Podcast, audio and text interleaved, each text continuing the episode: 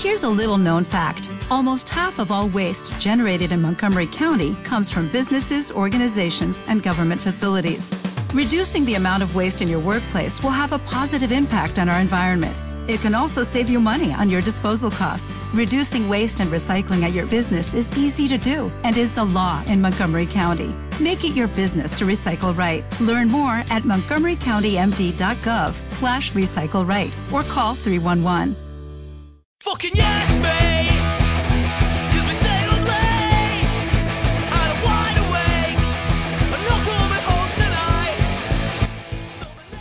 Hola a todos, hola a todas, ¿qué tal? Esto es algo que no sepa, yo soy José Luis Espinosa y conmigo está el mágico Vicente Gea. Vicente, ¿qué tal? Aló José Luis, ¿qué tal? ¿Cómo estás? Yo estoy muy bien. Hoy tenemos quinto episodio de la segunda temporada. Eh, ya se nos ha ido esta ola de frío que nos estaba acechando aquí en Valencia, bueno, en toda España. Eh, pero bueno, yo quiero que me cuentes, José Luis, dos cosas. Lo primero, ¿cómo estás tú? Que se pregunta poco. Se pregunta poco, pero bueno, estoy la verdad que de maravilla, porque sí que es cierto que hemos evitado ese frío. Pero bueno, es que nosotros en Valencia no tuvimos la nieve, ¿no? O sea, si llegamos a tener la nieve, pues el frío dices, vale, no me importa tanto porque tienes la nieve, pero como no tuvimos ni la nieve, Es cierto que Valencia sosita, ¿no? Valencia mal tiempo significa lluvia y poco más. El aire a veces te puede sorprender, pero poco más que eso. sí, sí. pero bueno, José Luis, eh, cuéntame, ¿en qué consiste Dime algo que no sepa? Vale, lo explico rápidamente. Dime algo que no sepa, es un programa en el que nosotros traemos a personas que consideramos interesantes para charlar con ellas durante aproximadamente 40-50 minutitos, en la que además incluimos una serie de secciones, pues para amenizar un poquito más, y finalizamos con la famosísima pregunta, eh, porque es muy famosa, dime algo que no sepa, en la que el invitado deberá hacer exactamente eso, decirnos algo que no sepamos. José Luis, cada programa mejor. Así es que es Am, increíble. Sí, sí. Y hoy traemos, hoy traemos a, a alguien de, de un sector que, pues la verdad, no habíamos traído todavía y teníamos bastantes ganas de charlar con alguien de este mundo, entenderlo mejor para alguien que está adentro. Porque ¿qué mundo nos metemos hoy, José Luis? Pues nos metemos en el mundo de los eSports. La verdad que es un mundo que. Que bueno, siempre genera un poquito de envidia, ¿no? Porque te pones tú a jugar, yo que sé, al FIFA, como es este caso, en tu casa, pegas un grito cada, cada dos jugadas, y luego ves a estos jugadores y, te quedas loco y dices, pero bueno, ¿esto cómo puede ser? Y sí, sí, traemos la verdad que a un increíble exponente. Exacto. Como tú has dicho, eh, tenemos un gran exponente, un siete veces campeón de, de España de- del competitivo de FIFA. Actualmente juega en el equipo competitivo de Falcons, en el Real Club Celta de Vigo para la Liga eSports y en la selección nacional también de, de eSports. Si no lo conocéis todavía, su nombre es Javi, más conocido en este mundo como JRA. Javi, ¿qué tal? ¿Cómo estás? Bienvenido a Dime algo que no sepa. Muy buenas chicos, ¿qué tal José Luis? ¿Qué tal Vicente? Pues estamos aquí de maravilla y queremos, pues para empezar, que nos digas quién es JRA. Bueno, pues JRA, mi nombre es Javier Romero Alarcón, de ahí las iniciales. Eh, soy un chaval de 24 años, ahora mismo vivo en Madrid, en la gaming house de, de Falcons. Nací en Barcelona y bueno, ahora mismo me dedico profesionalmente a- al competitivo de FIFA, tanto a torneos nacionales como internacionales, como a creación de contenido, tanto para YouTube como para Twitch. Y ahora mismo estoy full time, full time con eso.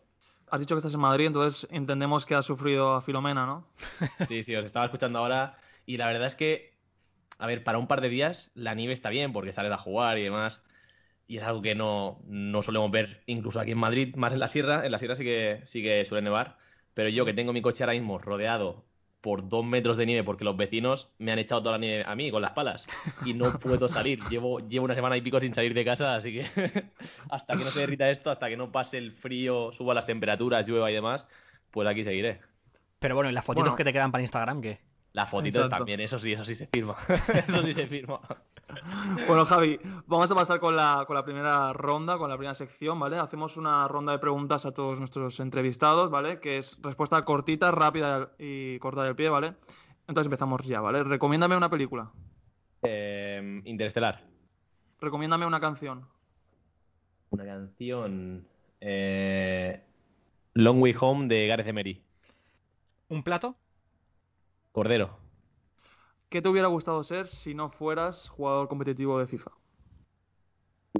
A ver, mi sueño siempre había sido ser futbolista. Si no, hoy en día igual actor. ¿Por qué causa benéfica lucharías? Mm, seguramente contra. Contra el hambre y la pobreza en, en África. ¿Qué superpoder tendrías? Volar. ¿Y a qué personaje histórico te gustaría entrevistar? Puede ser un criminal, ¿eh? No pasa nada. ¿A qué personaje? Uf, esta es buena. Em, Bueno, incluso actual. Puede ser un personaje actual también, en realidad. mm, quizás Cristóbal Colón. Ok, pues ahora eh, vamos con lo que sería la entrevista general, la charla general. Y bueno, para empezar con ella, que menos que, que nos expliques un poquito, ¿vale? Más para los, para los boomers, quizá. ¿Qué son los eSports? Bueno, pues los esports es un sector relacionado con el mundo de los videojuegos, más centrado en el tema de, de competición, es decir, llevar el tema de, de competir en videojuegos, que suele ser, o sea, al final el tema de, de jugar a videojuegos suele ser por diversión, con amigos y demás, pues esto es ya llevarlo al nivel deporte, a la alta competición, como si fuera, por ejemplo, fútbol o baloncesto, con gente que sigue tus, tus competiciones, tus retransmisiones y demás. Y es un sector que, bueno, en los últimos años está pegando un súper fuerte, tiene prácticamente más audiencia que la NBA, o sea, si desglosamos todos los datos, al final, por ejemplo, los mundiales del League of Legends los sigue más gente que, que la NBA, no más que el fútbol todavía, pero vamos, estadios llenos y es una locura, la verdad. Ha tenido un gran crecimiento, sobre todo a partir de, los últimos años y con la llegada de plataformas que han soportado a este gran público. Cuéntanos, Javi, cómo empiezas tú en este mundo, cómo, cómo empiezas tú a jugar y a darte cuenta en que puedes dedicarte a los esports. Pues yo siempre he jugado al FIFA desde, desde bien pequeño. Vamos, no jugaba todo el tiempo que quería porque mis padres me dejaban solo jugar una hora y media los fines de semana, ya que, bueno, ellos eran un poco mentalidad un poco más tradicional, en plan anti pantallas, anti consolitas y demás. Pero bueno, en 2011 con 15 años pude jugar más. Yo recuerdo que al acabar, por ejemplo, de, de hacer los deberes o terminar los exámenes, sí que podía jugar. Y a la hora de jugar, jugaba para aprender. O sea, me metía en YouTube, veía las finales de España, seguía gente como Ralfitita, como Cena Carayol, que hoy en día siguen compitiendo. Y me acuerdo que me ponía a jugar, pero para aprender a a hacer lo mismo que hacían ellos. Y luego lo aplicaba contra mis amigos y me iba bastante bien. Y bueno, hubo un día que le dije a mi madre que me hacía bastante ilusión participar en un torneo, que era un clasificatorio mundial, y para ello tenía que ir a Barcelona. Y bueno, fui a Barcelona yo solo, con 15 años, ahí lo hice realmente bien. Y el siguiente torneo, que era la Final Cup 3, si no recuerdo mal, ya lo gané en Madrid. Y a partir de ahí, pues he ido jugando, he ido compitiendo en torneos obviamente al principio estás temblando los nervios porque es que es algo que, sí. que, no te imaginas. O sea, pasas de jugar con tus colegas a jugar contra los mejores de España, pero luego ya lo vas normalizando. También es cierto que en ese entonces, en 2012, no se vivía de ello. O sea, por ganar el Campeonato de España, por ejemplo, te dan mil euros o te dan unos cascos y un, y un cheque regalo. Entonces era algo que no imaginábamos ninguno. Pero mi vida cambió en 2017 cuando me firmó, me firmó Mad Lions, yo estaba terminando la carrera y ahí ya sí que noté un cambio pero abismal. O sea, me adentré muchísimo en el sector, vivía con gente, con el equipo de Counter, con el equipo de League of Legends. Era una gaming house, teníamos psicólogo, teníamos preparador físico y el cambio fue brutal.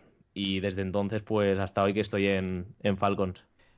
¿Consideras que ahora se puede vivir cómodamente de, de este mundo? Sí, o sea, todavía le queda profesionalización y mmm, regulación en ciertos, ciertos aspectos laborales, pero a ver, yo por ejemplo sí que vivo, sí que vivo de ello y sé de bastante gente que, que vive de ello, porque al final es como un trabajo, es decir, tenemos que entrenar, tenemos que rendir en competiciones, tenemos que viajar, tenemos que crear contenido, es que es nuestro trabajo. Pero imagino que es un trabajo muy exigente, ¿no? En el sentido de que estás obligado a, a ofrecer buenos resultados, ¿no? Eso es, es algo que hay gente que no, no, entiende. No es un trabajo mecánico como simplemente presentarte y ya está. O sea, yo no puedo presentarme y decir, bueno, he jugado, he perdido estos 10 partidos, pero no, me he presentado y ya está. No, es que tienes que ganarle al rival, porque es que si no, eh, tu club te va a decir, yo te he fichado para que ganes o des lo mejor de ti o al menos hagas buenos papeles. Entonces, sí que tenemos, no que porque nos metan presión, sino porque nos la metemos nosotros mismos la presión de, de ganar y de, y de demostrar, vamos.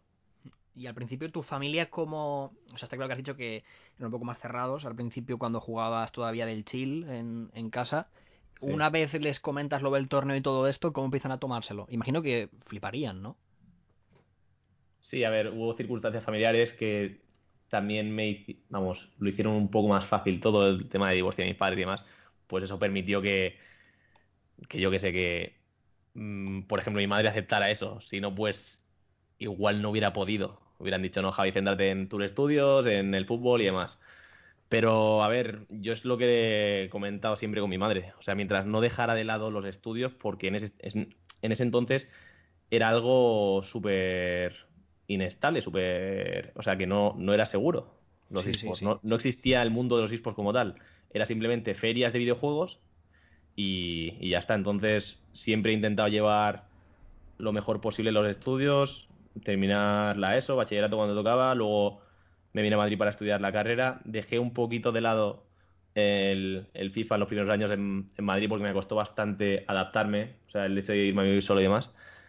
Pero hoy en día ya es, ya es mi curro. Y, y tus amigos de, de la infancia, bueno, tus amigos de toda la vida, de la que universidad, fliparían no, no, principio. no flipaban de tener a, no sé, de todo lo que has sí. conseguido. Sí, sí, o sea, a veces me vacilan en plan, Javi, yo te ganaba a ti, te, metíamos palizas y yo pensando, sí, sí. Pero claro, es que eso hace, hace 9, 10 años de eso, que nos picábamos muchísimo. Los viernes por la tarde echábamos torneos en casa de un colega y, y así pasamos las tardes. Entonces, pues sí. Yo me acuerdo que, que había ocasiones en las cuales decíamos que íbamos a montar una academia de mayores de FIFA para enseñar a los chavales. Y es curioso porque en cuarentena me puse a dar clases de, de FIFA a bastante gente. Ojo, eso me lleva a un tema que, que teníamos pensado, que es hasta qué punto eh, triunfar en el FIFA y poder dedicarte a ello es parte de talento y don natural o parte de entrenamiento, porque yo creo que por mucho que me ponga a entrenar 50.000 veces por día, es imposible que llegue a, a- vamos, a la suela de tu zapato, en- en lo que a FIFA se refiere, vaya. A ver, yo creo que es una combinación de las dos. O sea, es como cuando la gente dice que Cristiano es todo trabajo, trabajo, trabajo, trabajo y horas de entrenamiento, y Messi ha llegado ahí por talento natural y no ha entrenado. No, Messi también ha entrenado, igual no tanto como Cristiano, porque Cristiano es un animal del sacrificio y del esfuerzo, Sí. porque está una hora antes de, de que empiece el entrenamiento y de sus compañeros, pero Messi también ha entrenado para llegar ahí. O sea, no ha llegado así por, por arte de magia. Entonces, yo me acuerdo que vicié como un, vamos, como un condenado con, con 14, 15 años. Jugué muchas horas, la verdad. Muchísimos partidos y al final te aprendes las mecánicas, las mecánicas del juego. ¿Qué pasa? Que el juego año tras año cambia un poquito, pero la base suele ser la misma. Entonces, yo ahora me noto que con mucho menos que juegue, mm, ya aprendo esas mecánicas. No, no necesito sobresaturarme, porque ya, igual es por los años o porque ya llevo muchos años jugando al FIFA. Si juego, por ejemplo, cinco horas seguidas, o sea, me explota la, me explota la, la cabeza y los ojos se me cansan y me noto, me noto agotamiento mental, sobre todo. La que a mí también me pasa, pero claro, yo soy un simple mortal en el mundo del FIFA. y ahora mismo parece que, que los esports y especialmente los, los clubes de, de FIFA incluso, parece que lo están petando mucho, ¿no? Eh, estamos viendo a personalidades del mundo del fútbol meterse en esports y apostar por ello, invertir pasta. ¿Cómo ves esto? Pues la verdad es que bastante bien. O sea, yo creo que ellos son los, los primeros que se dan cuenta que al final hay mucha gente joven, o sea, adolescentes, eh, que ya dejan de consumir el contenido que se solía consumir. O sea, ya. Yo, por ejemplo, no veo la televisión y mucha gente solo consume YouTube y Twitch. Es decir, el contenido que te gusta porque. No sé, por ejemplo, es el contenido que puedes ver a la hora que tú quieres. Claro, puedes No elegir. estar- Claro, puedes elegirlo, se queda grabado en Twitch o en YouTube y eso es lo que les gusta. Y el mejor indicativo de ello es, es la liga, ¿no? La, la super apuesta que han hecho en estos dos últimos, dos últimos tres años para, para meterse en el FIFA, llegando a un acuerdo con, con EA y todos los clubes, exceptuando el Barça y Madrid, que yo creo que, que Van un poco lentos entrando. en esto, ¿eh? ¿Cómo? Que van un poco lentos, sí que es cierto. eh, Barcelona y Madrid en este sentido. Yo, sí, yo creo que Barça y Madrid acabarán entrando, pero igual sueltan toda la panoja y fichan un equipazo ya montado, por ejemplo, Claro. yo qué sé, un equipo coreano que tenga LOL y tenga lo mejor de todo con toda la organización ya hecha. Hmm. Y así se ahorran, se ahorran todo eso. Pero ya cuando el sector esté 100% consolidado, Ya, no, no van a arriesgar, vaya. claro. Y Javi, eh, ¿qué cambios a nivel institucional supone para un jugador de eSports pasar de, de un club a, a otro? O sea, ¿qué, qué puedes encontrar jugando para uno o para otro eh, distinto? Pues, a ver, En realidad no tanto, es que depende de lo que de lo que busques tú. Yo que, o sea, yo cuando, cuando firmé por Falcons, lo que sí que buscaba era eh, cierta estabilidad y sobre todo quedarme, quedarme en Madrid, porque aquí tengo a mi hermano, tengo a mis amigos aquí y tampoco Mm. quería un cambio de, de localización. El tema de los servidores en el FIFA, al menos por ahora, también influye. Entonces, o vives en Madrid o vives en Barcelona, si no ya partes con cierta desventaja, sobre todo a la hora de competir internacionalmente, porque franceses, alemanes, holandeses tienen cierta ventaja en ese, en ese sentido. Entonces, se nota bastante el hecho de vivir en Madrid o, Barcelona. Yo eso era lo principal, era mi, vamos, mi objetivo, quedarme en Madrid. Y al fichar por, por, por el Celta, ¿has tenido la oportunidad de conocer a, a la plantilla? El problema de eso de, de haber fichado en este en esta época con, con el COVID y todo, que los jugadores se hacen pruebas cada dos días prácticamente, o sea, está todo súper restringido y ellos tienen muy poco contacto con el exterior.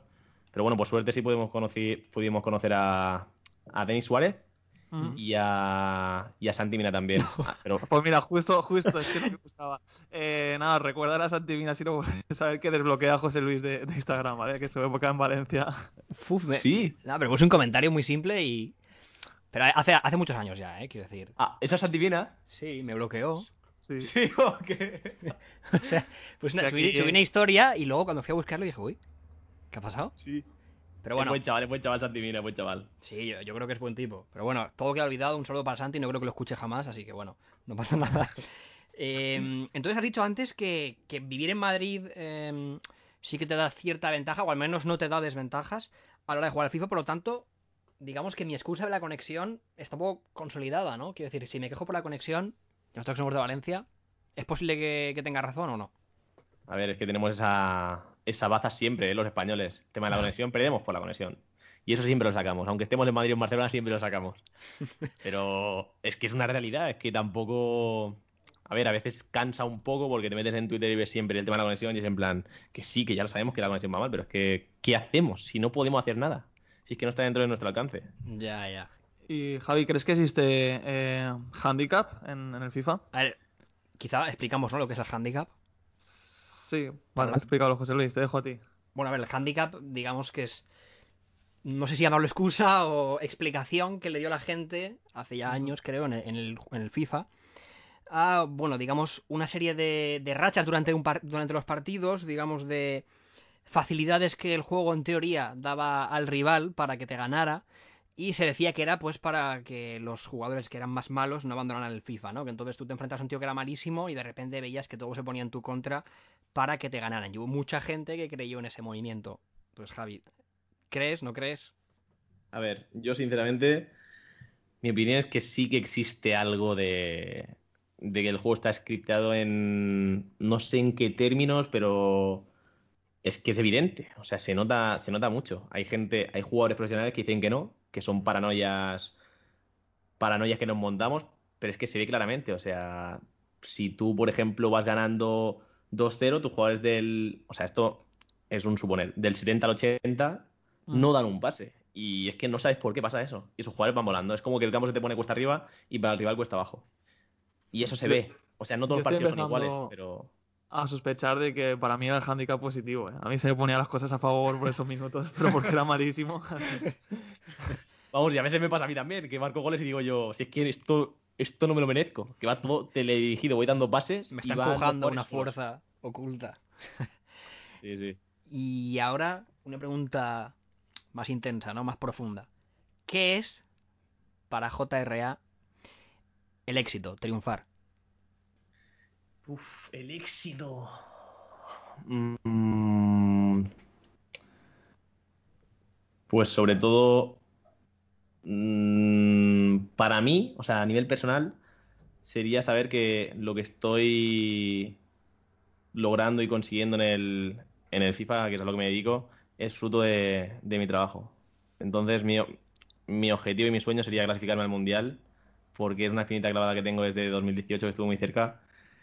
Y no sé, es algo por lo que llevo peleando bastante tiempo y sería una recompensa, por así decirlo, por todos los años que llevo jugando al FIFA. Y no sé, eso sería mi, Y vas mi en éxito vas en buen camino, ¿no? Voy en buen camino, o sea, estoy bien posicionado, pero claro, es que no veas la competencia que hay cada año más y más y más. Hmm. Pero bueno, Y Javi, en tu día a día, ¿quién tienes dándote apoyo, tanto profesional como, bueno, personal si lo quieres compartir, pero sobre todo profesional en tu club? Pues, a ver, lo bueno de vivir en la, en la Gaming House de Falcons es que, o sea, cualquier tema lo tratamos a nivel cara a cara. Entonces es mucho más fácil. Encima, Edu, que es, que es el coach que tenemos, se ha venido aquí al Corcón a vivir, que está a 10 minutillos de, de casa, entonces lo recogemos, se viene para acá los días de torneo, se pone a mi lado y estamos entrenando en las horas previas, los días, en los días previos. Eh, con Cuevas hablo muchísimo, con Villo hablo muchísimo. mm, y eso se nota bastante, la verdad. ¿Y qué papel tienen exactamente? O sea, es- ¿qué importancia le darías tú a, a- a todos estos psicólogos y coach en los esports? Porque es cierto que hay gente que no asimila que los jugadores de esports, pues en muchas ocasiones necesitan psicólogos también, son como cualquier deportista. Hmm. A ver, yo tuve psicólogo en, en mi anterior club y, a ver, viene muy bien, muy bien porque es que tratas cualquier tema, no solo de, de FIFA, eran temas más personales de cómo te sentías tú y cómo poder aislar esos temas que te afectaban eh, para concentrarte 100% en el FIFA. Lo que hemos hablado antes, que no es un trabajo mecánico y tienes que estar 100% concentrado en, en el partido. Yo lo he notado muchísimo y para bien, la verdad es que me venía genial. Y ahora pues, a ver, ya de eso pues aprendí, aprendí bastante y ahora sí que es cierto que sé aislarme bastante bien y dejarlo de lado, pues no sé, cualquier tipo de, de problema que tenga. Pero vamos, y con Edu sobre todo, pues es que es el tema de transmitirme tranquilidad durante el partido o ver cosas que yo no veo porque estoy tan metido que no me doy cuenta, por ejemplo, que el rival juega todo el rato por la banda. Pues él me dice, Javi, no es que te estás jugando todo el rato por la banda, ciérrale esto e intenta esto. Y yo le digo, hostia, pues es verdad. Y lo ejecutamos y ya está. Em, bueno, has comentado antes que empezaste a los 15, tu primer, tu primer torneo. ¿Cuánto crees que puede un jugador competitivo durar en este mundo? O sea, sobre todo a nivel mental, el desgaste que puede llevaros, aunque tengáis la ayuda de psicólogos, como comentas, o de coach. Mm. Pues es algo que pienso bastante, la verdad, porque van pasando los años y sigo y sigo jugando y veo que ya, pues no sé, llevo bastantes años. Si te digo la verdad, no, no tengo fijado una fecha para, para dejarlo. O sea, me daré yo cuenta. Cuando me canse de, Mm. de jugar y de competir y no disfrute, ya seré yo el que diga hasta aquí. ¿Pero crees que es tanto el hecho de que dejes de disfrutar o que, porque yo sí que es cierto que escuché una vez a, a un youtuber que comentaba que los jugadores de LOL eh, llega un momento en el que parece que no, pero pierden como capacidades a partir de los treinta y pico años o algo así. En el FIFA puede pasar lo mismo. A partir de los treinta y pico, por lo que sea, no sé, eh, empeora un poco el nivel o...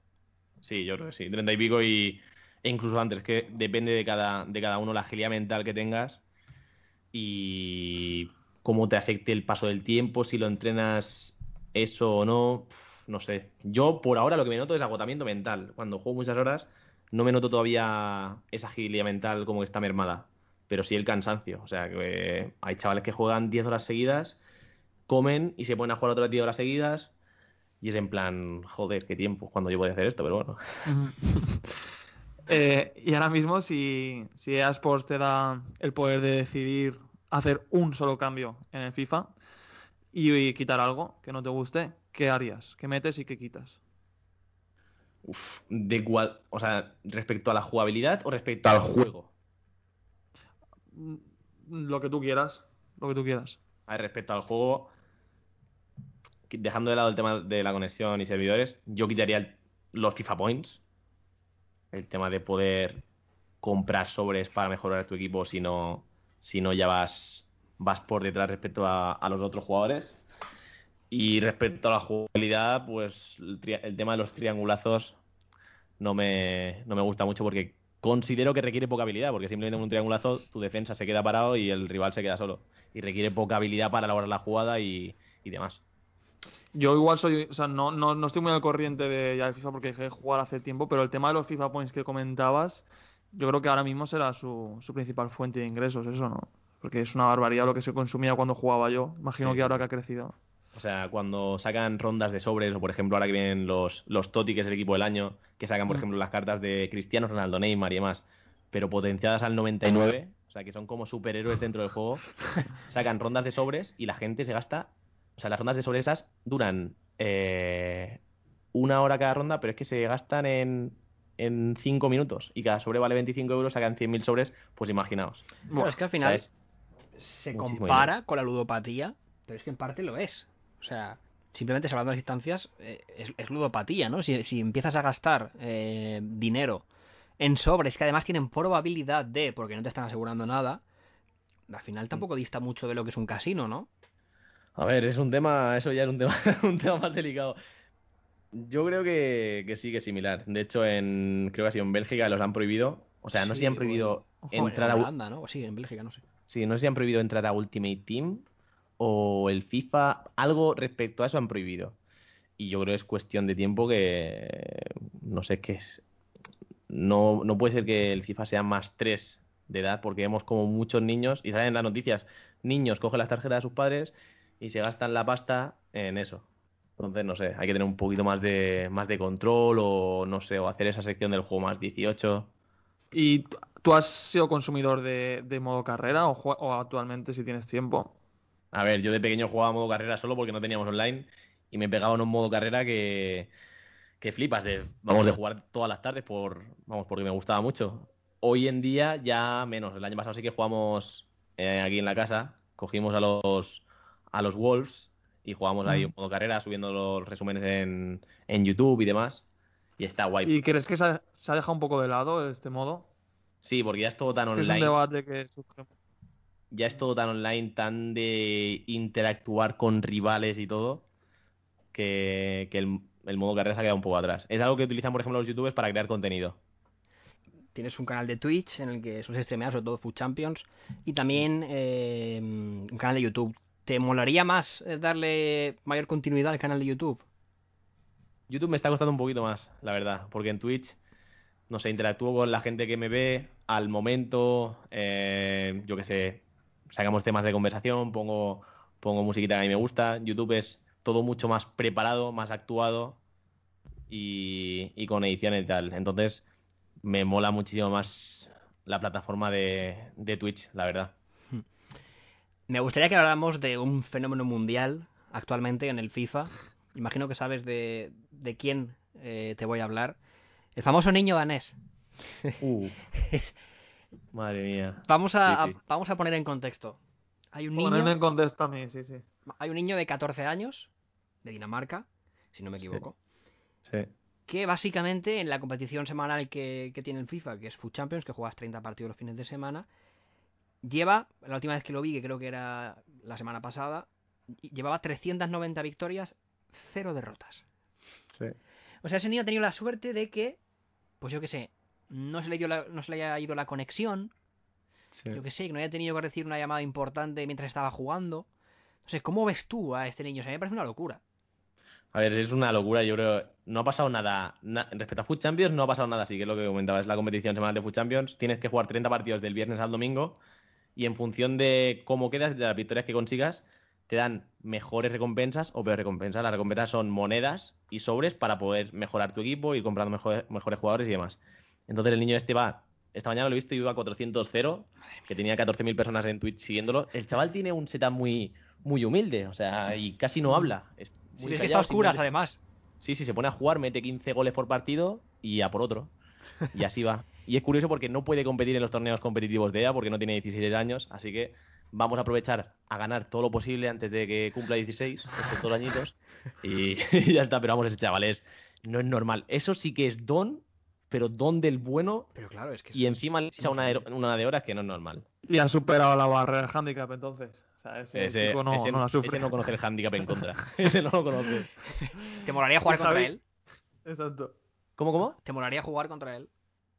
Sí, me encantaría. O sea, hay torneos semanales, torneos diarios por las noches, en los cuales él se apunta y gana casi todos, la verdad, y jugamos casi todos los profesionales de, de Europa, pero no, he no, no me he cruzado todavía contra él. Espero cruzarme, cruzarme prontito, pero es que hay tantos torneos ahora que jugar otro torneo, por ejemplo, un lunes a las 11 de la noche hasta las 3, 4 de la mañana, Ya. Se complica, la verdad. poco. ¿Y crees que tendrías opciones? ¿Le podrías ganar? Yo creo que sí, ¿no? yo creo que sí. Hay gente que me dice que no, pero yo creo que sí hay que confiar, si no, ¿para qué voy a jugar? Ya, claro, yo no sé, yo creo que... Cara le plantaría seguro, vamos. Claro, claro. Otra cosa es que mire ya el marcador y vayamos 8-0, pero bueno. Tengo la posesión, yo por lo menos. Javi, ¿has sido, ¿has sido alguna vez de PES? ¿Has jugado a, esto sobre todo cuando antes de, de que saliera la Play 3, Play 4, todos los PES de la, de la Play 2? Nunca, tío, nunca. Todo el Nunca. mundo jugando al Pro, al Pro 6, el Pro Yo no, 6 que ¿eh? todo el mundo... Que era el Con los- mejor. sí, sí, con, con los pingüinos, los dinosaurios. Sí, sí, sí. Pues yo nunca, nunca he jugado al Pro, siempre he sido de FIFA. O sea, incluso cuando era muy, muy normalito, desde el FIFA 98 hasta el FIFA 21. Nunca he jugado al Pro, nunca me he comprado un Pro. Sí que es cierto, me, me compraba el Need for Speed, por ejemplo, o el. Porque los coches me gustaban, o el NBA, pero nunca me he comprado el Pro. Mi primer FIFA yo creo que fue el 07 en, en Play 2, si no me equivoco. El 07, ya ves. Con, con David Villa en la portada, creo. Sí, sí, sí, sí. Eh, hay una pregunta que, que nos encanta hacer siempre. Y es: ¿Qué es lo más raro que te han propuesto? ¿O el mensaje más raro que has recibido por Instagram? Uf. Siempre hay, hay alguno que, que tienes ahí que dices, guau, este día me escribió tal persona. Lo más raro que me han propuesto. Sí, o un mensaje que recibías por Instagram que no te esperabas. A ver, me habló Kiko Rivera para, para jugar al FIFA. ¿En Y serio? sí que no me lo esperaba, la verdad. Eso sí que no me lo esperaba nunca, la ¿Y verdad. jugaste? No, no hemos jugado, lo tenemos pendiente, pero no hemos jugado. Esto fue en la cuarentena, creo, que él empezó a darle direct- caña a los directos, pero no no lo tenemos pendiente. Claro, pero es de eso que entras a Instagram, ¿no? Y encuentras un mensaje y dices, uy, tal, una notificación. Y es allá Kiko sí. Rivera, ¿no? Sí, sí, sí. Empezó a, empezó a seguirme por Twitter y me habló por Instagram para, para jugar algún partidillo. Pero bueno, Y ahora una pregunta así muy fuera de contexto. Em, te vi una vez hablando en un directo de la Isla de las Tentaciones. ¿Irías? a ver, ahora mismo no, porque tengo pareja. Bueno, pero los que van allí también tienen, ¿no? Ah, con pareja. Bueno, con pareja yo no me la juego. No, no. Yo no, me la- no porque, no porque yo vaya a hacer algo, sí, yo sé que no voy a hacer nada. Y confío en que, en que ella tampoco. Pero no. Hab- Habría mucha. No mucho sería, no, no sería sano. Ya, ya, está claro. Pero soltero, pero soltero, te lo firmo. Sí. Soltero de, de una la experiencia tiene que ser brutal. Hombre, va a ser una islita, tal. Bueno, sí. ¿Vosotros iríais o no? Hombre, vaya vacaciones, claro que sí. Al final das show y que encima te pagan, ¿no? ¿Cómo, cómo? Te pagan, ¿no? ¿O no? Sí, sí, sí, pero claro, es que estás creo que dos meses en el Caribe. A ver, creo que Mm. no, no- no puedes perder nada excepto tu dignidad. Claro, pero depende, porque hay chavales, por ejemplo, que se tiran dos meses ahí, los echan al final, no hablan, se pegan unas vacaciones del copón Exacto. y depende, ¿sabes? Yo creo que lo peor que te puedes llevar es una cobra o algo de eso. Claro, Pero una cobra, pero ya- ya compensa, ves tú. compensa. sí, sí. Hombre, a ver, yo. Ojo que yo no, no, no vi esta Isla de las Tentaciones, pero sé que se hizo un meme con, con un tipo, ¿no? Y un oso, o algo así. Sí, sí, Rosito, Rosito, sí, sí, sí. Claro, le pusieron los cuernos. Ese es el problema de ir con pareja, que te expones a eso. O sea, que tú confías mucho en tu pareja, pero. La tele es la tele y te ponen las imágenes que te quieren poner para desestabilizarte, porque si no, no hay salseos y lo que quieren es salseos, que haya todo ese tipo de cosas. Y claro, las tentaciones van a machete, son como Terminator. O sea, tienen claro su objetivo, van a destruir una relación y ya está, y, no, y les da igual lo demás. Sí, además también yo creo que los del casting hacen un, un buen casting de parejas, ¿eh? Para que Hombre, pasen- ya ves. Bueno, Javi, eh, vamos a, a la penúltima sección de- del programa, ¿vale? Esta, bueno, pues para relacionar un poco con el mundo del, del fútbol, eh, te vamos a decir un, un personaje famoso, o sea, un, un influencer o, o- o algún co- algo- alguien que compite en algo, y tú tienes que decirnos eh, qué equipo le pega, en qué posición y cuál sería su principal cualidad, ¿vale? Tres cosas. Lo primero que te venga a la mente, ¿eh? Sí, sí. Y empezamos con Ibai. Ibai, portero. Em, es por, tengo que decir la posición, ¿qué más?